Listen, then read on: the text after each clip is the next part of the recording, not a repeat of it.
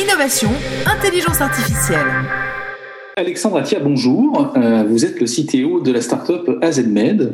Pour débuter notre rencontre, est-ce que vous pouvez nous parler des débuts d'AZMed, s'il vous plaît, euh, nous expliquer euh, pourquoi on crée une, une startup et les raisons, les motivations qui sont derrière cette entreprise, s'il vous plaît Bonjour, pour expliquer le pourquoi, on est parti d'un constat. AZMed est parti d'un constat d'un médecin, euh, Eli, un des trois cofondateurs et qui est aujourd'hui le médecin de l'équipe, et en discutant tous les trois avec Julien, euh, notre troisième associé, on s'est rendu compte que les médecins passaient trop de temps sur la détection de fractures, sur de l'analyse d'images, et ce qui était parfois perçu comme de la bobologie. On fait aujourd'hui de plus en plus d'actes d'imagerie médicale. Surtout en France, on a des spécialistes euh, de très haut niveau qui peuvent analyser les images.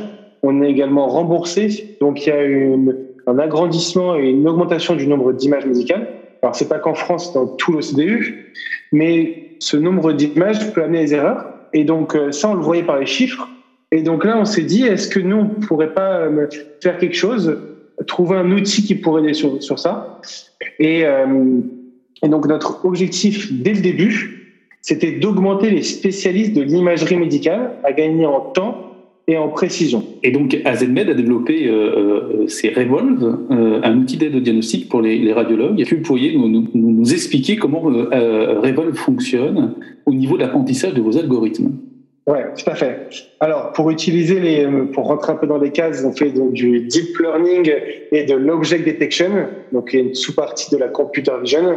Donc, le but est vraiment pour nous de localiser et de les pathologies. Donc on a commencé à la base sur les fractures et donc de vraiment localiser sur les fractures. Aujourd'hui, on ne fait plus que ça. Revol fait également la détection de pathologies thoraciques où le but est vraiment de les localiser sur les images. Donc c'est des techniques assez euh, classiques d'apprentissage automatique et d'apprentissage profond.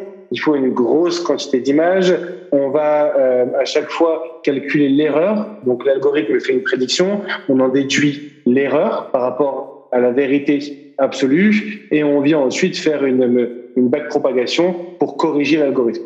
Plusieurs un peu nos spécificités qu'on a en interne, c'est qu'on a nos propres machines de calcul. On a beaucoup hésité à partir sur les, euh, les clouds pour la partie entraînement. On a préféré donner la flexibilité à tous les chercheurs d'AZMed d'avoir leur propre machine en interne.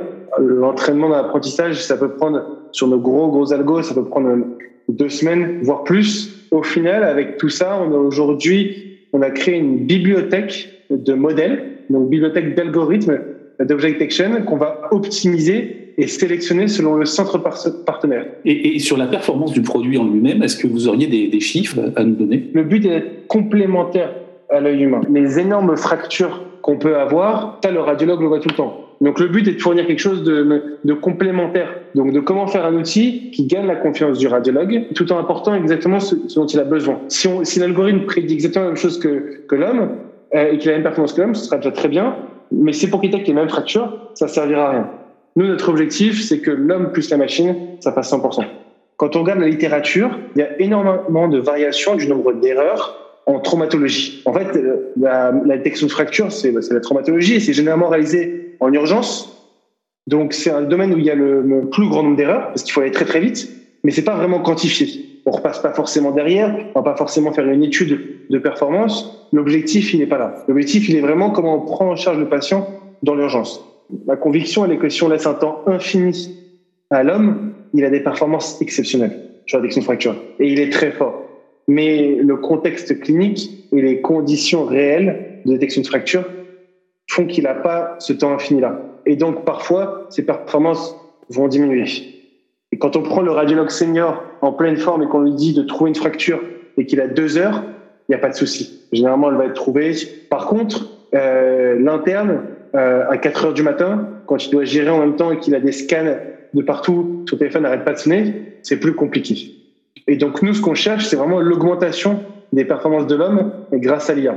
Et sur ça, on a fait une étude clinique et on s'est rendu compte qu'on réduisait de 20% les erreurs et on réduisait le temps d'analyse de 36%. Euh, vous avez entraîné les, algorithmes sur des données. Euh, euh, d'où venaient ces données? Alors, c'est un très bon point et c'est un peu le, nerf de la guerre, les données en, en intelligence artificielle en général. les données, elles viennent de nos, de nos partenaires. En fait, on a des, on a, on n'a pas une relation commerciale pure et dure avec les centres avec lesquels on travaille. On, cherche vraiment à avoir un, partenariat. En fait, au tout début, quand on a voulu créer ZenMed, on a eu euh, plusieurs partenaires qui ont cru en nous et qui nous ont ouvert leur base de données. Et c'est parce qu'ils ont compris qu'ouvrir leur base de données nous permettait d'optimiser la solution pour eux et donc d'avoir le meilleur outil possible. Et en fait, ils ne nous voient pas comme juste un détecteur de fractures, mais ils nous voient comme un partenaire global en IA, en imagerie médicale. Vous avez plusieurs certifications euh, chez AZMed et vous en avez notamment une qui interpelle, c'est la norme CE. Et il me semble que vous êtes euh, une des rares entreprises à l'avoir, que c'est quelque chose qui rassure. Tout à fait. Ça rassure euh, énormément. Donc on a plusieurs certifications. On a eu un test euh, CE de classe 1 initialement en juin 2019. On a récemment été certifié classe 2A sur deux algorithmes, sur la détection de fractures et sur les pathologies thoraciques, et donc qui rassure tous les radiologues.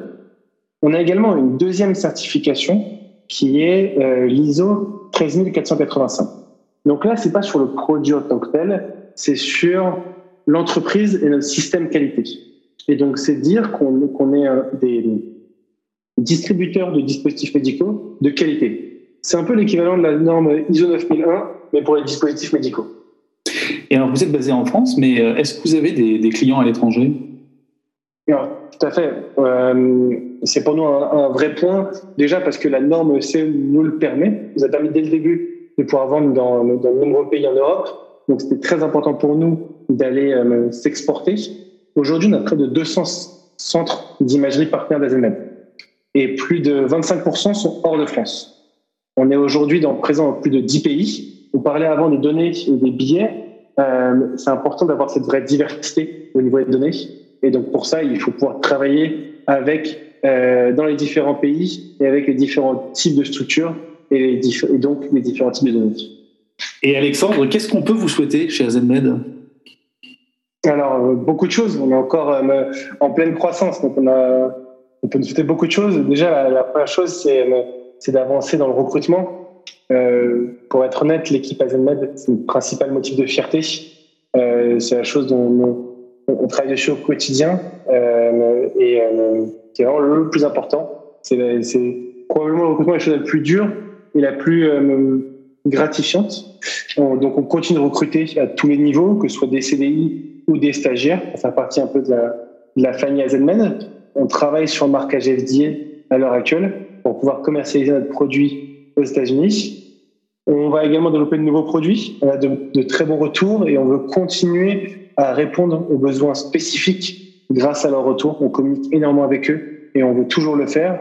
Et on souhaite euh, continuer à nouer des partenariats sur le long terme et à générer euh, de la confiance. Alexandre euh, merci pour cette entrevue. Merci beaucoup. C'était Innovation, Intelligence Artificielle.